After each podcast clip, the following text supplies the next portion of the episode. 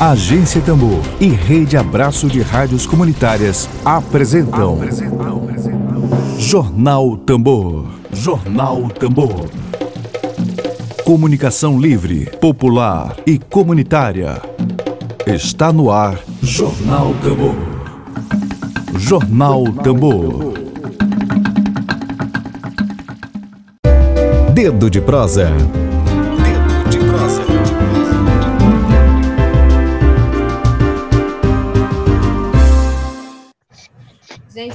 Hoje, dia 8 de junho de 2021, o nosso Dedo de Prosa é com e com a historiadora Grace Adriana Neves Macedo e também participou do nosso quadro de debates e entrevistas no Dedo de Prosa, o antropólogo, o antropólogo Igor de Souza. E o tema central do nosso Dedo de Prosa hoje é racismo e quebra-dedo, babaçu. Bom dia para você, Grace Igor. Bom dia, pessoal. Tudo certo? bom? Tudo ótimo. Olá, bom dia. Meu cachorro está ao fundo aí. Estou ouvindo aqui o, o, é, os efeitos sonoros de fundo. Está ótimo.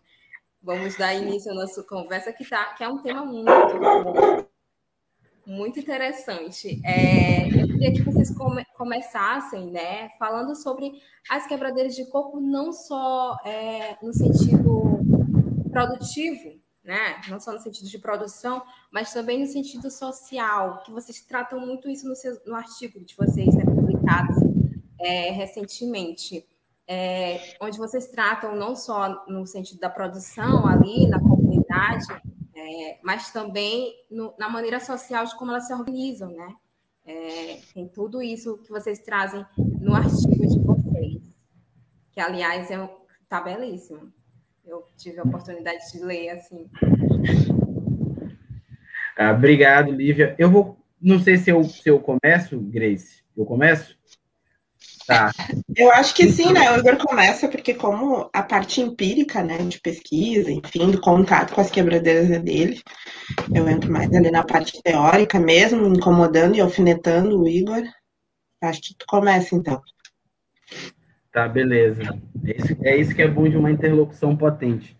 Então, é, o MIXEB, o Movimento Interestadual das Quebradeiras de Coco é, se não o maior movimento de mulheres do mundo, é o maior movimento de mulheres da América Latina. Né? E aí a gente tem...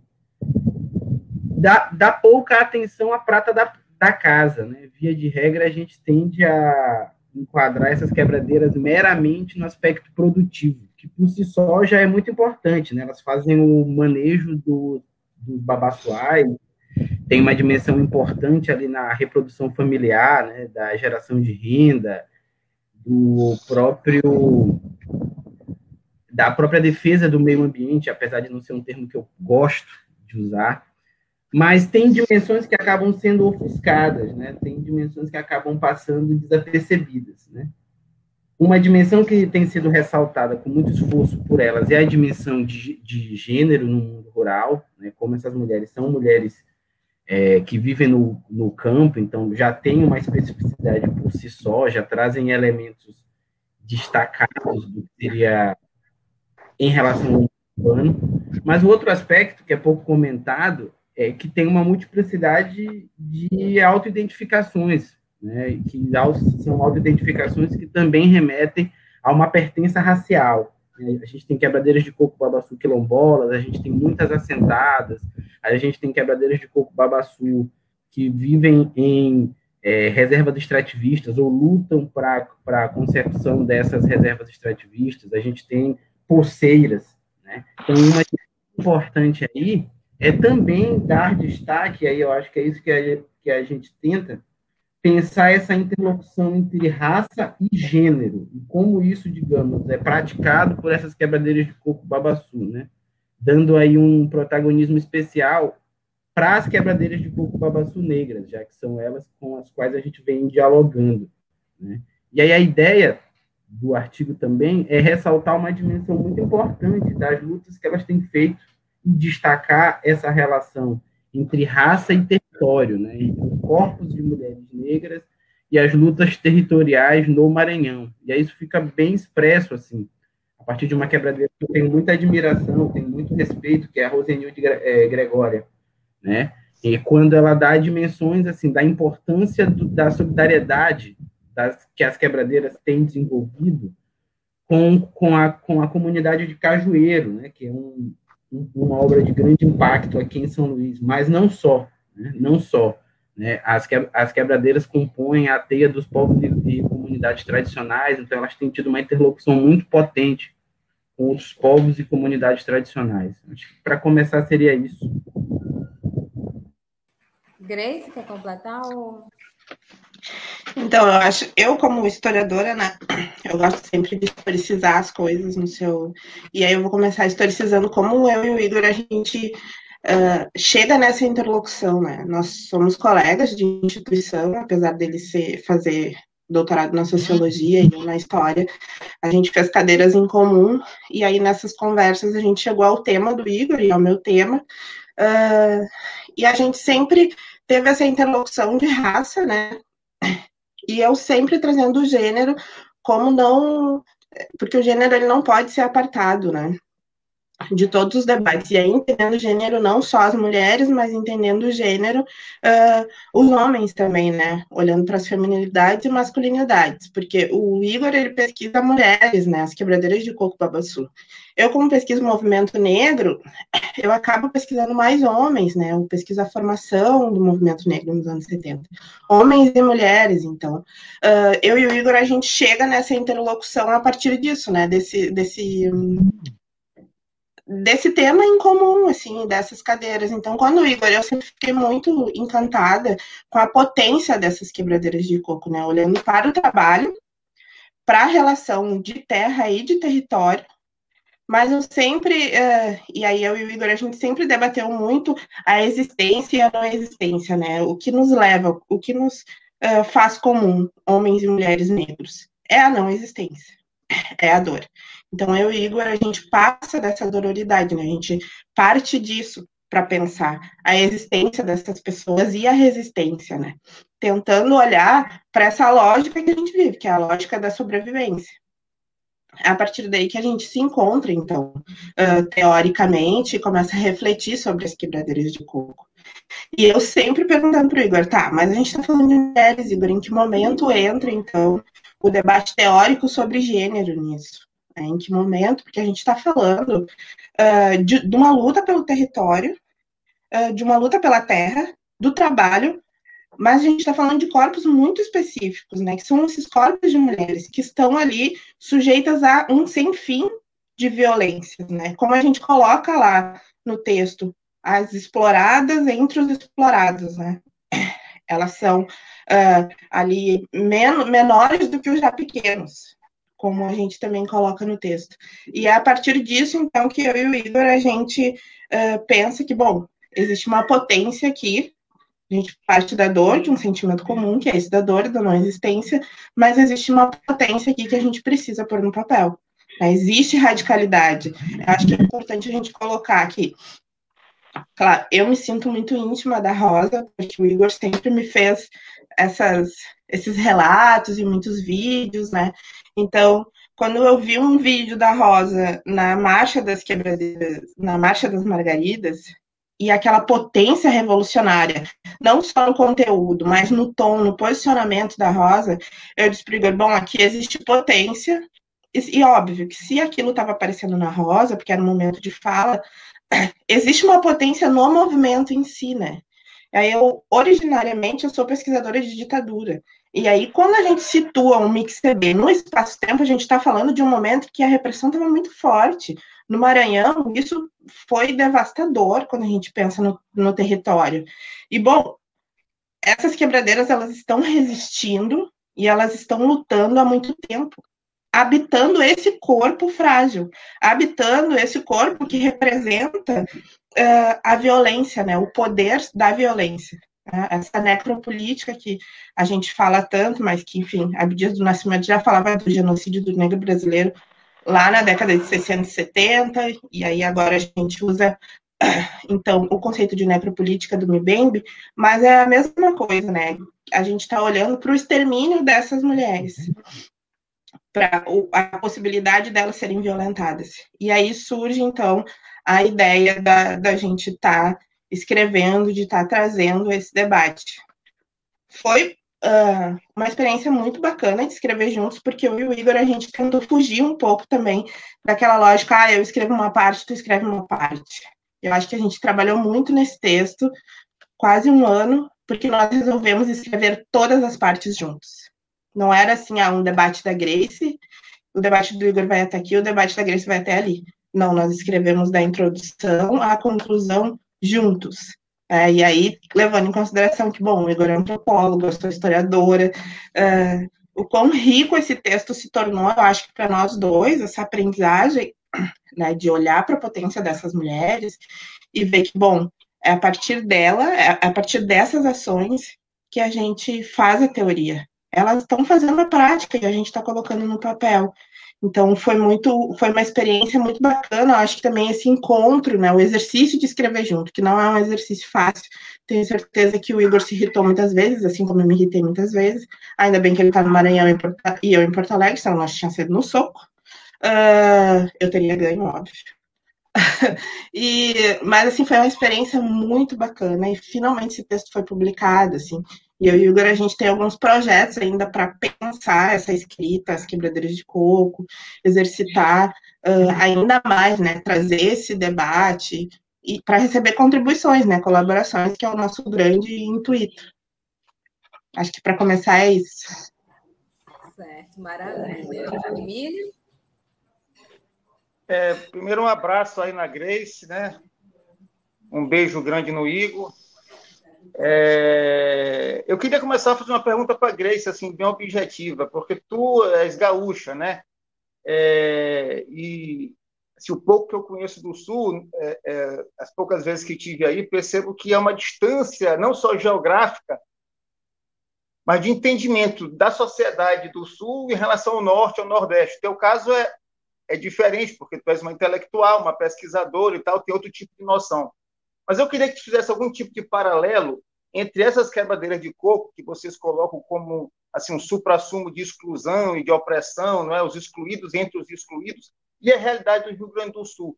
Tem algum tipo de paralelo entre as quebradeiras de coco e os excluídos e os oprimidos do teu estado?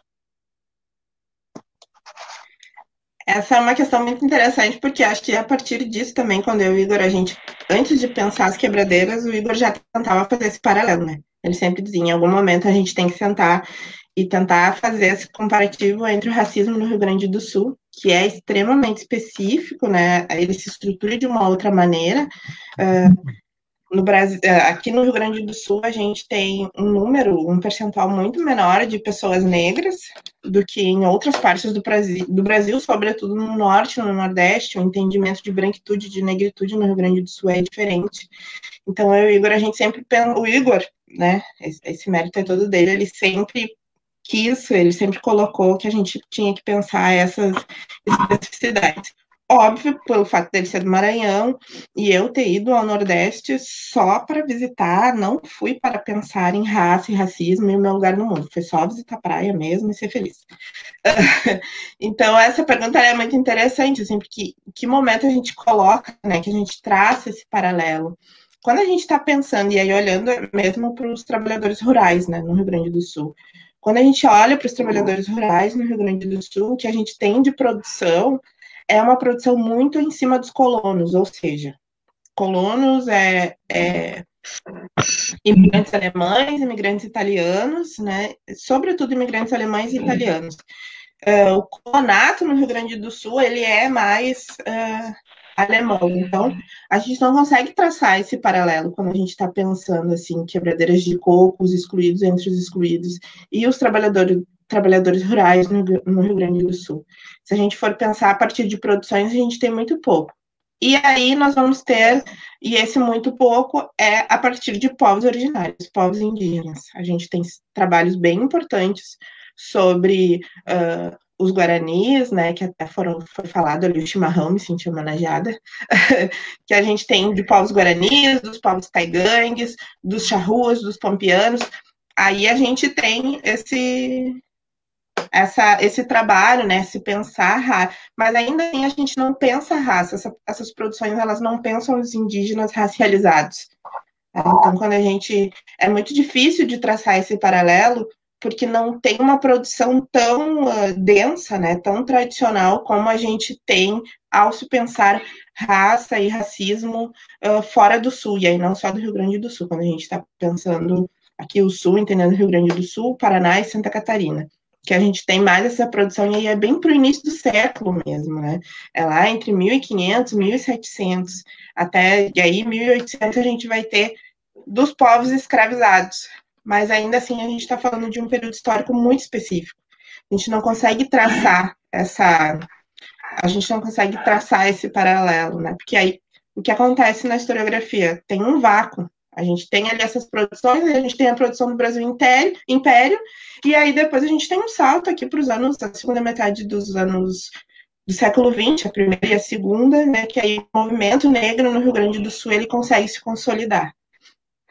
Mas assim, esse, esse paralelo dos excluídos entre os já excluídos é muito difícil de fazer, porque quando a gente olha para o Rio Grande do Sul, já nos anos 30, perto do que é as quebradeiras de coco babaçu, aí, anos 30, anos 50, a gente tem um movimento político já, com agenda política mais parecido do que a gente tem hoje, né? E a luta pela terra no Rio Grande do Sul, quando a gente olha para esses movimentos rurais, é muito difícil de racializar, porque a gente vai ter o colonato mesmo, né? Quando a gente olha para a produção gaúcha, e aí não só na história, mas eu acho que na, na sociologia, nas humanidades como um todo, a gente vai ter o colonato, e o colonato é imigração alemã.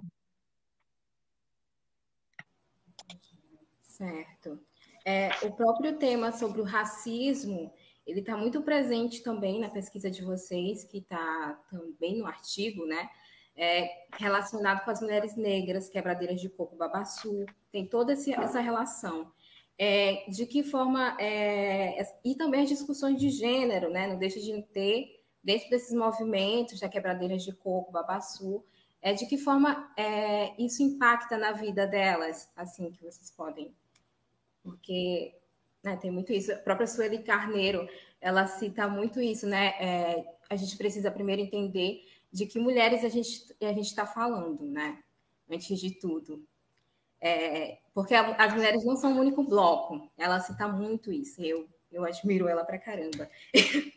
e é isso, gente. Eu queria que vocês se situassem e de que forma isso impacta na vida delas ali em comunidade também. Tu queres começar, Grace, ou eu começo? Eu sempre fico nessa dúvida. Igor, eu acho que tu começa porque uh, tu tem um contato Beleza. direto com elas, né? Beleza. Então, eu acho que tem uma discussão importante que eu gosto de retornar ao protagonismo dessas mulheres, que o MixCB é um movimento interestadual, né? Ele cobre quatro estados: Maranhão, Pará, Tocantins e Piauí. Né? Então, esses estados por si só eles têm conformações sociais muito diferentes, socioespaciais, a própria relação com o campo e, e com a produção, a própria a, a, própria dinâmica racial também oferece possibilidades distintas, né? Mas o que a gente tentou fazer no artigo, e é o que eu tenho também tentado fazer na tese, é chamar atenção para um bloco de mulheres específicas dentro do MCB, dentro do movimento interestadual das, das, das, das quebradeiras de coco babaçu. Eu acho que se o nosso esforço inicial é para mapear, digamos assim, as dores e a situação de, de violência que elas vivem, isso não é um esforço atomizante, né? não é meramente dizer que elas sofrem e colocar isso numa, numa parede como um prêmio. É um esforço para justamente é, demonstrar como elas têm tentado reverter essa situação. Né? E aí, reverter não de uma forma reformista ou de uma forma parcial. Né? As falas da, é, da Rosa são sempre muito inspiradoras, mas não só delas, né? já que nesse artigo a gente trabalhou basicamente com uma interlocução direta com a Rosa, né? como elas têm se posicionado, né? tentado criar vínculos, né? sejam com outras mulheres, mas sejam também com outros grupos, sobretudo outros povos e comunidades tradicionais para potencializarem as lutas por é, terra e território. Né? E aí ganha atenção uma dimensão, Lívia, que tu coloca muito bem, que é a própria dimensão do corpo da, da mulher negra, né? que é também um corpo que sofre violências específicas. Né? quando a gente aponta que as quebradeiras são as excluídas dos excluídos, a gente não está é, querendo fazer um ranking de opressão, a gente está né, pontuando como a vida ela acontece, né? A gente sabe da violência intrafamiliar, a gente sabe né, que, é, de uma certa forma, o que cai sobre homens né, cai de maneira muito mais violenta sobre essas mulheres. Então, a ideia aí é dizer como elas têm resistido, mas não numa, numa posição passiva ou numa, ou numa posição de retaguarda, né? mas pontuar a agência delas, né? como elas têm formulado, como elas têm pensado, como, como, como elas têm agido no sentido de produzir potência. Né? Então, eu acho que o nosso esforço também foi, ao mesmo tempo, de mapear um corpo específico, que é o corpo de uma mulher negra, que é a bandeira de Coco no Maranhão, né? é, ao mesmo tempo, pensar né, com essa mulher, como ela produz uma série de estratégias? Como ela lê o mundo. Né? Porque a gente que é acadêmico, é teórico, é jornalista, tem alguma formação, sempre acha que é a gente que lê o mundo e a gente ensina esses sujeitos, né? Ou no, ou no máximo a gente vai ali para, de alguma forma, captar de maneira sempre muito parcial aquilo que eles nos, nos dizem. Né? Mas o filtro caberia a nós, já que nós somos detentores da teoria. Eu acho que o esforço que a gente fez aqui foi de seguir os passos delas, né? de dizer, olha, elas estão pensando assim, elas estão agindo com muita radicalidade, né? elas estão chamando a atenção inclusive para a hipocrisia da esquerda maranhense, quando Rosa diz, olha, eu fico muito puta, ela não usa esse termo, mas eu estou falando, eu fico muito puta com essa conversa de que ninguém solta a mão de, de ninguém, né? Porque só vai poder soltar no dia que vocês pegarem. Né? E aí é, é um, é, é, é, é um chamado na chincha para a esquerda maranhense, que é, porque é profundamente hipócrita, em boa, em boa medida. Né? É, porque, e, e aí ela faz um exemplo, um, um, esforço que é de exemplificar. Ela diz: olha, eu vejo muita gente aqui, a gente estava na marcha das, das Margaridas, cercado de, de, de, deputados, né, e a nata, digamos, da esquerda local. Ela diz: olha, eu vejo muita gente aqui que aqui performa, finge que sofreu, mas, mas no final das contas nem ligou. Quem é que ligou para quando o Cajueiro estava pegando porrada? Né? E aí é, é, um esforço que é muito importante, porque não, é, não fui eu nem Grace que disse isso. Né? Não foi um esforço teórico meu. Né? O nosso esforço foi pelo contrário, de, de, de dizer, olha, quando Rosa está dizendo isso, ela fala isso a partir de um astro, que é o seguinte, está dizendo que a esquerda brasileira é profundamente racista. Né? É profundamente racista porque sempre trata a raça como superficial. Né? No máximo, né? Bota um token ali que é para que é, que é que é dizer que tem um negro presente, né? Ou se não finge que os projetos de Brasil são sempre a revelia das discussões raciais. Né? E aí tem tem um acho que é um debate teórico que eu faço que a gente faz com um pesquisador que eu gosto muito, que é o Fred Aganju, que ele está fazendo um esforço com o MST da Bahia. Né? É um pesquisador negro que ele vai apontar o quando tu vai fazer pesquisa com o MST, existe classe, né? mas os dirigentes do MST não querem é, que apareça raça. Né? Raça é um resquício né, que com o socialismo vai ser é, destroçado, né? vai ser esquecido, porque todos serão iguais.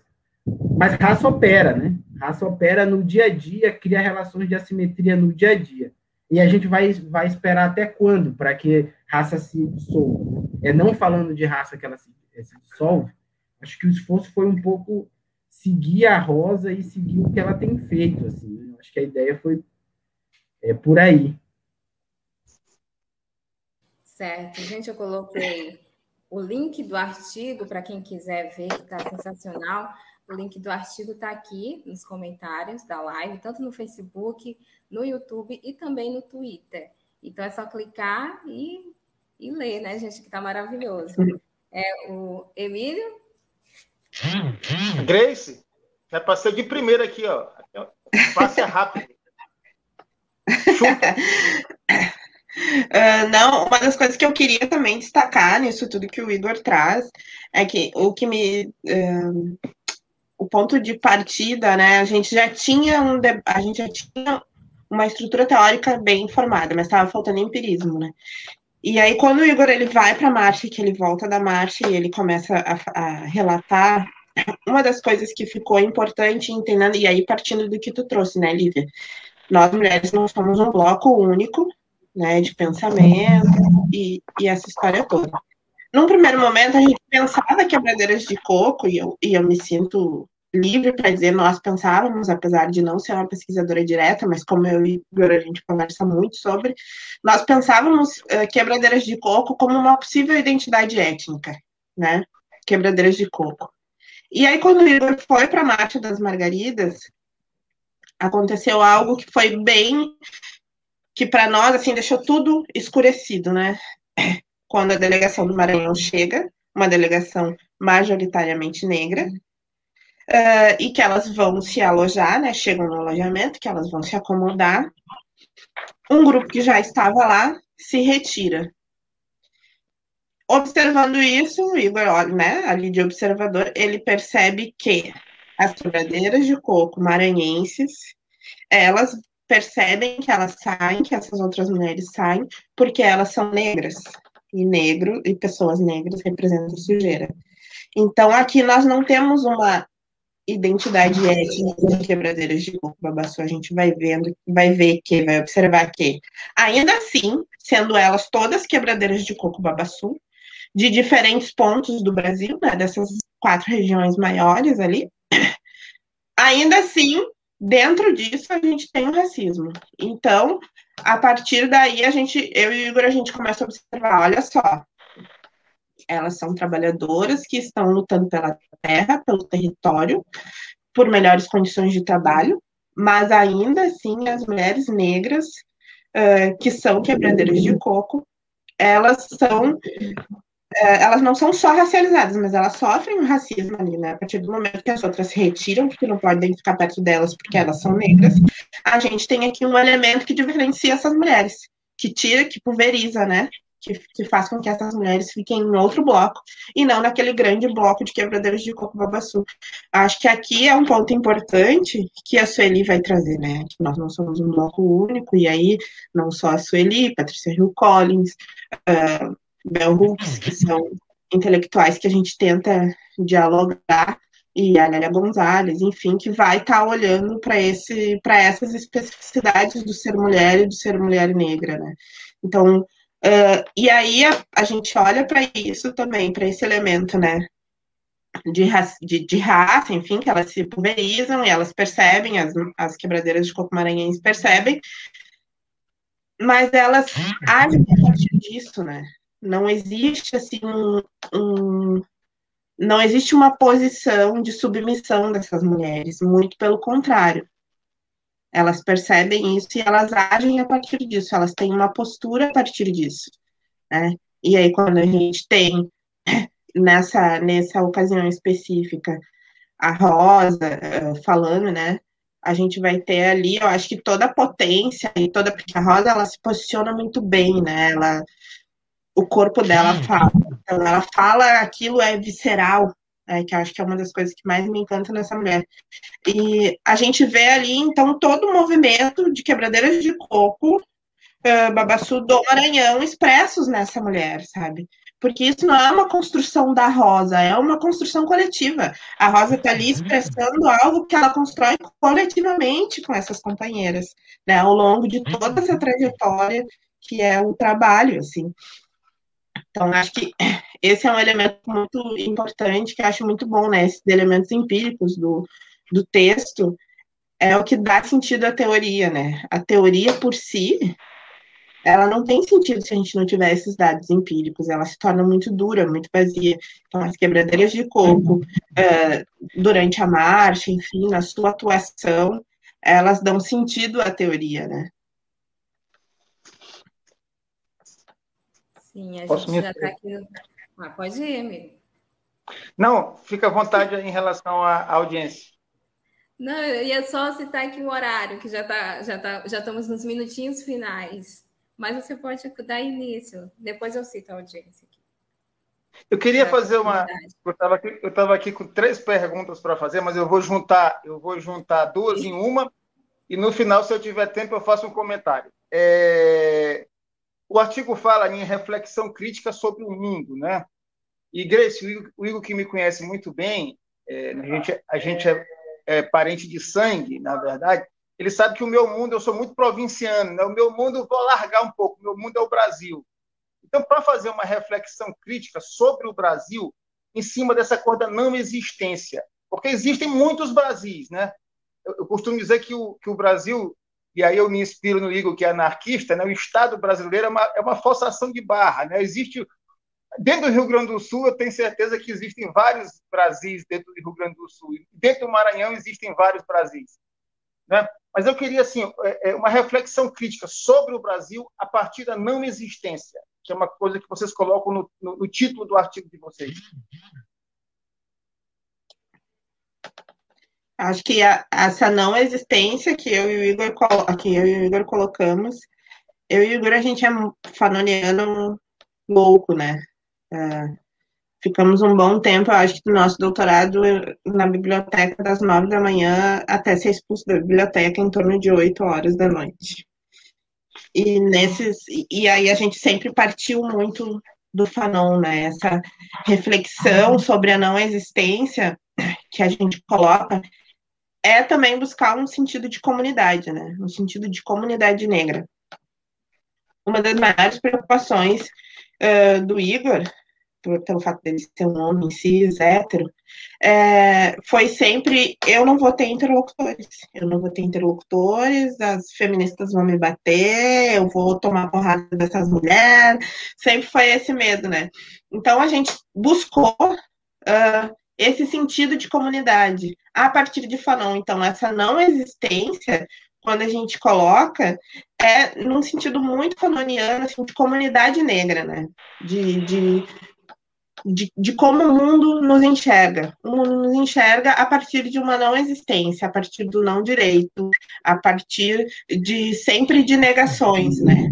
E eu concordo, eu também sou extremamente provinciana, eu sempre falo que a província aqui, Porto Alegre, Rio Grande do Sul, é uma província que pensa que é metrópole, né? Tudo metido aqui. Uh, mas eu também sou muito provinciana, e quando eu, eu reflito a partir do mundo, eu vou um pouco mais longe do que tu. Eu não penso só o mundo Brasil. Eu penso o mundo pessoas negras, né?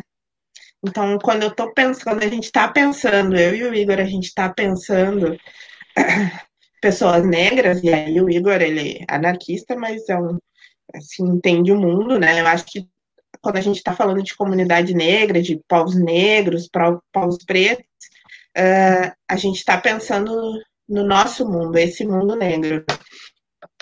O mundo atlântico, o, o mundo transatlântico, né? A gente está aí os, os pesquisadores de África olhando para essas novas rotas. Então, quando a gente. A nossa província, eu acho que a minha e a do Igor, por sermos pessoas negras, e da Lívia também, uh, é pensar essa província a partir uh, de povos negros e povos pretos. Então, essa não existência que o mundo nos coloca, apesar de sermos, sermos um número muito maior, é como ela nos interpreta, né? Como esse mundo branco que detém o poder ele está nos interpretando. E eu acho que a gente volta para o ponto de raça, gênero, classe, sexualidade, enfim, diversos outros marcadores que a gente vai colocar, eles não podem ser apartados quando a gente faz uma análise, né? Uh, no Brasil, Emílio, tu é entendido como uma pessoa branca, tu é um homem branco, que tem seus privilégios e tudo mais. Só que quando a gente coloca isso para o mundo, quando a gente alarga a província, bom, é um homem brasileiro nordestino, né? Então, se a gente for pensar o que é a branquitude, a branquitude são brancos europeus, a gente está falando de, de algo muito específico. Então, tu vai sair, tu vai ter outros marcadores sociais que vão ali te, te marcar e que em algum momento vão te colocar numa não existência, né? Dentro do Brasil, tu é um homem privilegiado tu tá ali no topo da cadeia, mas se tu alargar um pouco essa tua província, se tu sair um pouco do Brasil, tu vai ver que tu tem outros marcadores aí que não te colocam no lugar de, de tanto privilégio. Então, quando a gente pensa essa não existência, a gente está partindo disso, né? De como esse mundo, de quem detém o poder, de quem detém os privilégios, de como ele nos coloca. Ele nos coloca lá na base da pirâmide, né? Dos excluídos dos excluídos. Então é isso, assim, é algo bem fanoniano mesmo. Tá muito bom, gente. É, o nome da meu cachorro aqui. Também aqui o cachorro. São dois, faz parte, faz parte é, da né? trilha sonora. É, é, a trilha de fundo. Tranquilo. Falta do Igor ali. O Igor também tem uma cachorrinha. Oh, falta ela, Lati. Nossa.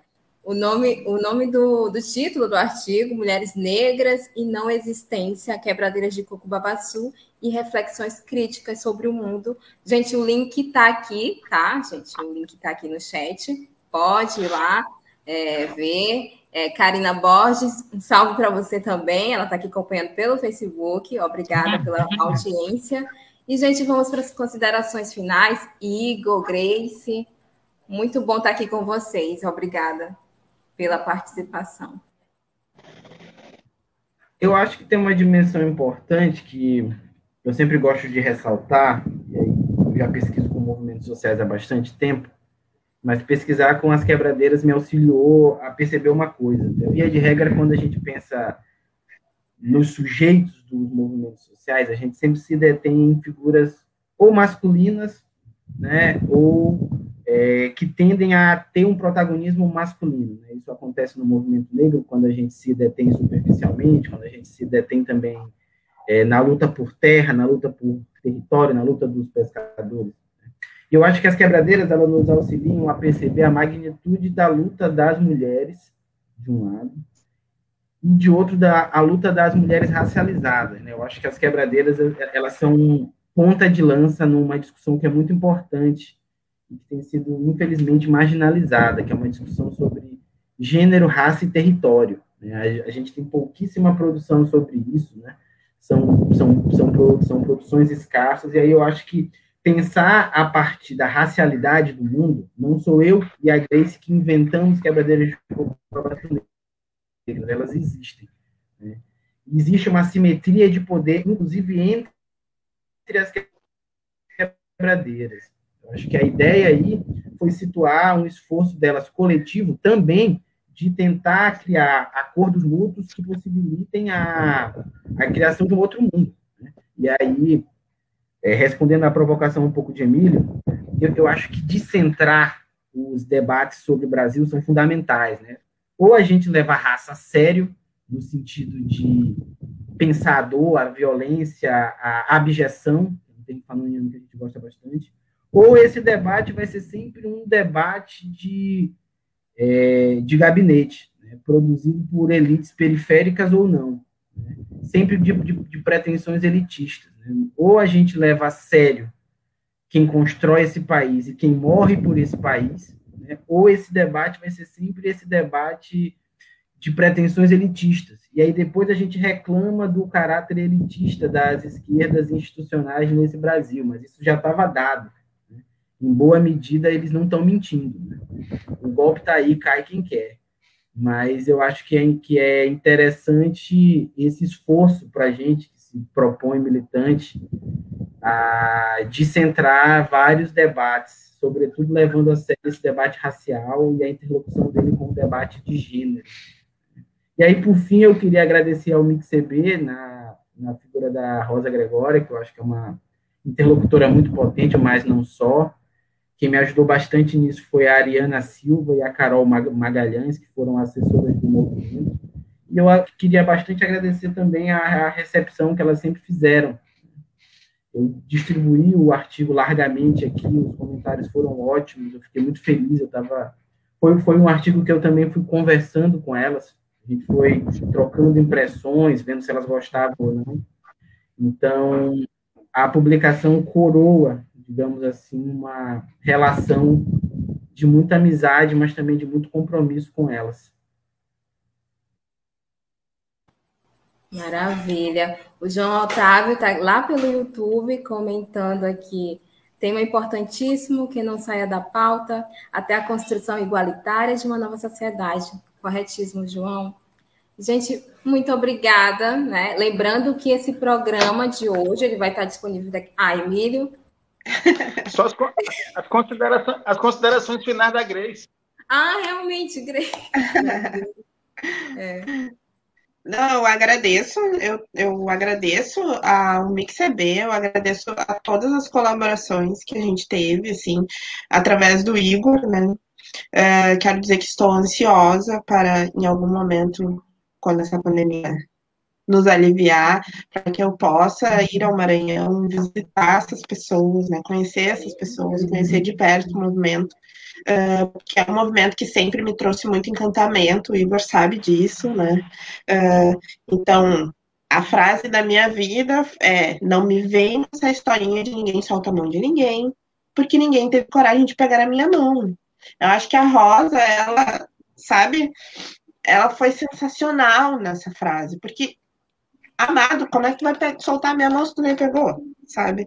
Então, eu acho que ela, é, ela é sensacional nisso, e eu agradeço muito, imensamente, a generosidade dessas mulheres, porque elas não me conhecem, elas conhecem o Igor, né? E mesmo assim, elas foram extremamente generosas comigo também, por eu estar participando, e eu não, não vejo a hora de, em algum momento, estar perto, conhecê-las, né? E eu agradeço também o espaço hoje, foi uma conversa muito boa. E eu só quero falar uma coisa bem pequenininha assim, eu estou morrendo de inveja, porque vocês estão todos de manga curta e eu estou aqui, ó, de blusão de lã, gente. Morrendo de frio, tá chovendo nessa cidade.